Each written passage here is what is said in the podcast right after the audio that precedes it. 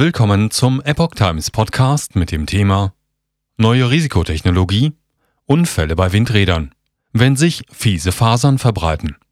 Ein Artikel von Maurice Vorgäng vom 22. Februar 2023. Kernkraftwerke verschwinden, dafür entstehen immer mehr Windkraftanlagen. Auch hier stellen Unfälle eine Gefahr für Mensch und Umwelt dar. Eine ausgereifte Recyclinglösung besteht noch nicht. Die Bundesregierung will den Ausbau der Windkraft mit vollem Tempo voranbringen. Wie sieht es mit der Sicherheit und der Nachhaltigkeit dieser riesigen Windräder aus? Zu den häufigsten Unfällen an Windkraftanlagen zählen Brände und Abwürfe von Gondeln oder Rotorblättern. Weitere, jedoch seltenere Unfälle sind Turmfälle, tödliche Arbeits- oder Kanonfälle. Dennoch summieren sie sich auf mehrere Dutzend Fälle im Jahr. 2021 gab es nachweislich 25 Vor- und Unfälle im Zusammenhang mit Windkraftanlagen. 2020 waren 30 Anlagen betroffen, 2022 sogar 50. Das ist ein Brand, Abwurf oder anderer Unfall, teils mit Todesfolge, pro Woche. Tendenz steigend. Unter den weit über 300 dokumentierten Fällen seit der Jahrhundertwende endeten 13 tödlich, also 3,9 Prozent. Zwei derartige Unfälle ereigneten sich erst im vergangenen Jahr. Eine offizielle Statistik existiert jedoch nicht. Die Daten stammen aus einer von interessierten bzw. besorgten Bürgern geführten Unfallliste, die der Epoch Times vorliegt. Sie beruht auf Zeitungsberichten oder Beobachtungen und ist hier einsehbar. Link im Artikel. Es ist jedoch davon auszugehen, dass diese Liste unvollständig ist. So berichtete Ingenieur.de 2014 von zehn Bränden pro Monat, von denen im Regelfall nur einer bekannt werde. The Telegraph schrieb bereits 2011 von insgesamt 1500 Vorfällen in fünf Jahren, allein im britischen Windparks. Das wären mehr als zwei Brände pro Woche und knapp ein anderer Unfall pro Tag. Brände erzeugen fiese Fasern. Dabei stellen insbesondere Brände eine häufig unterschätzte Gefahr dar, allerdings nicht wegen des Feuers an sich. Meist können die Flammen nicht etwa auf etwas anderes überspringen, da sich Windräder in der Regel auf freien Flächen befinden. Gefährlich ist hingegen, was an einem Windrad verbrennt und in die Luft gelangt. Herstellerfirmen wie Nordex und Vestas verbauen große Mengen Carbonmaterialien in deren Rotorblättern, um sie leichter und stabiler zu machen. Dabei kommt speziell carbonphasenverstärkter Kunststoff CFK zum Einsatz. Kommt es nun zu einem Brand mit Temperaturen von über 650 Grad, verbrennen die eingesetzten Faserverbundwerkstoffe nicht vollständig. Die Carbonfasern zerlegen sich und erreichen dabei eine gefährliche Größe von wenigen Mikrometern, so dass sie beim Einatmen in die Lungenbläschen eindringen können, berichtete Wattenrath. Die Weltgesundheitsorganisation stuft diese sogenannten fiesen Fasern als möglicherweise krebsauslösend ein. Windkraftanlagen enthalten viel CFK. So bringen es etwa die Windkraftanlage N117 von Nordex mit einer Leistung von 2,4 Megawatt auf einen Carbonanteil von 5,6 Tonnen in den Rotorblättern. Das geht aus einem Nachhaltigkeitsbericht der Firma Vestas hervor.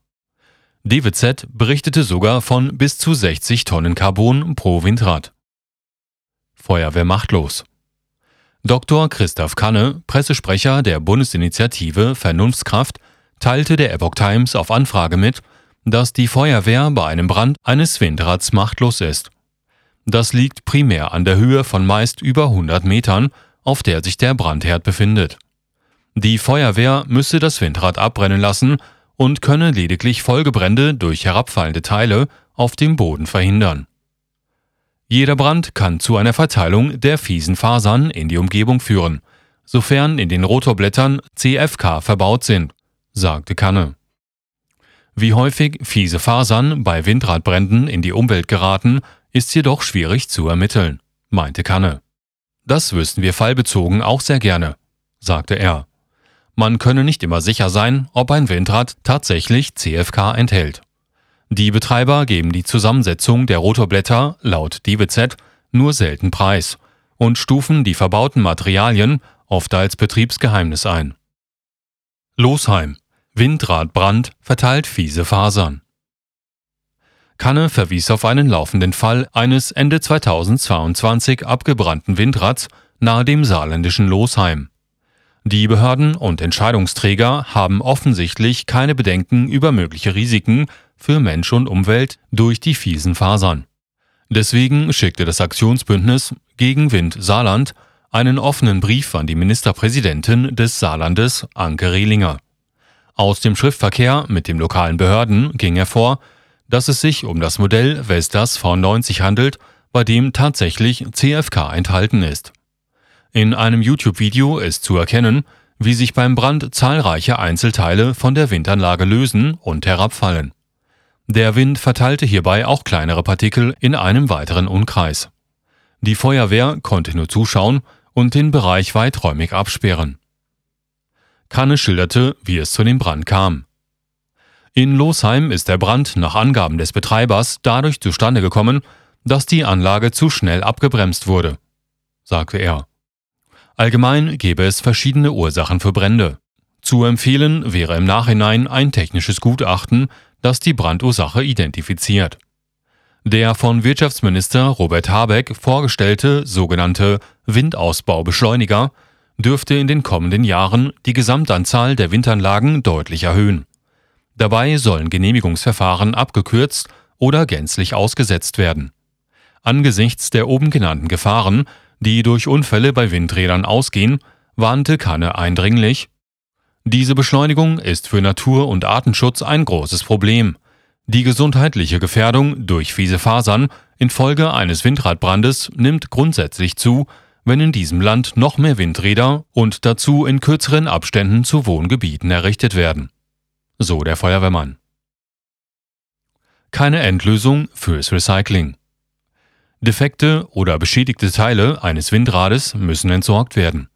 Ein großes Problem für das Recycling stellen hierbei laut Kanne die Rotorblätter dar. Genau gesagt gibt es momentan hierzu noch keine verbindliche Recyclinglösung, berichtete kürzlich Focus. Dass sich CFK im Allgemeinen in Windkraftanlagen im Speziellen nur schwer in ihre Einzelteile zerlegen lassen, ist jedoch schon länger bekannt. Zudem werden auch bei der Zerkleinerung die gesundheitsschädlichen fiesen Fasern oder Faserstäube freigesetzt. Für diese Art Kunststoffe besteht in Deutschland seit 2005 ein Verbot, sie auf Mülldeponien zu entsorgen. Daher landen die Windradflügel derzeit im Ofen und fungieren als Brennstoff für die Zementherstellung. Es ersetzt zwar damit den Einsatz von Schweröl, doch von echtem Recycling kann nicht die Rede sein.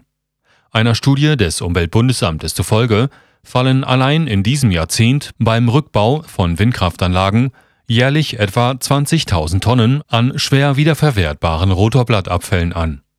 Tendenz steigend. Dabei befürchten Experten, dass die Rotorblätter mangelhaft entsorgt oder zur Scheinverwertung ins Ausland exportiert werden. So nimmt etwa die USA diesen Sondermüll auf, wo es Deponien für ausgemusterte Rotorblätter gibt. Die Deponierung ist wiederum mit Umweltfolgen verbunden und die schlechteste aller denkbaren Lösungen. Das sagte Erika Bellmann, Leiterin des Deutschlandsprogramms der Bellona Foundation im Gespräch mit Energie Winde. Da gibt es Zersetzungsprozesse und Gifte landen im Boden und in der Luft, sagte Bellmann.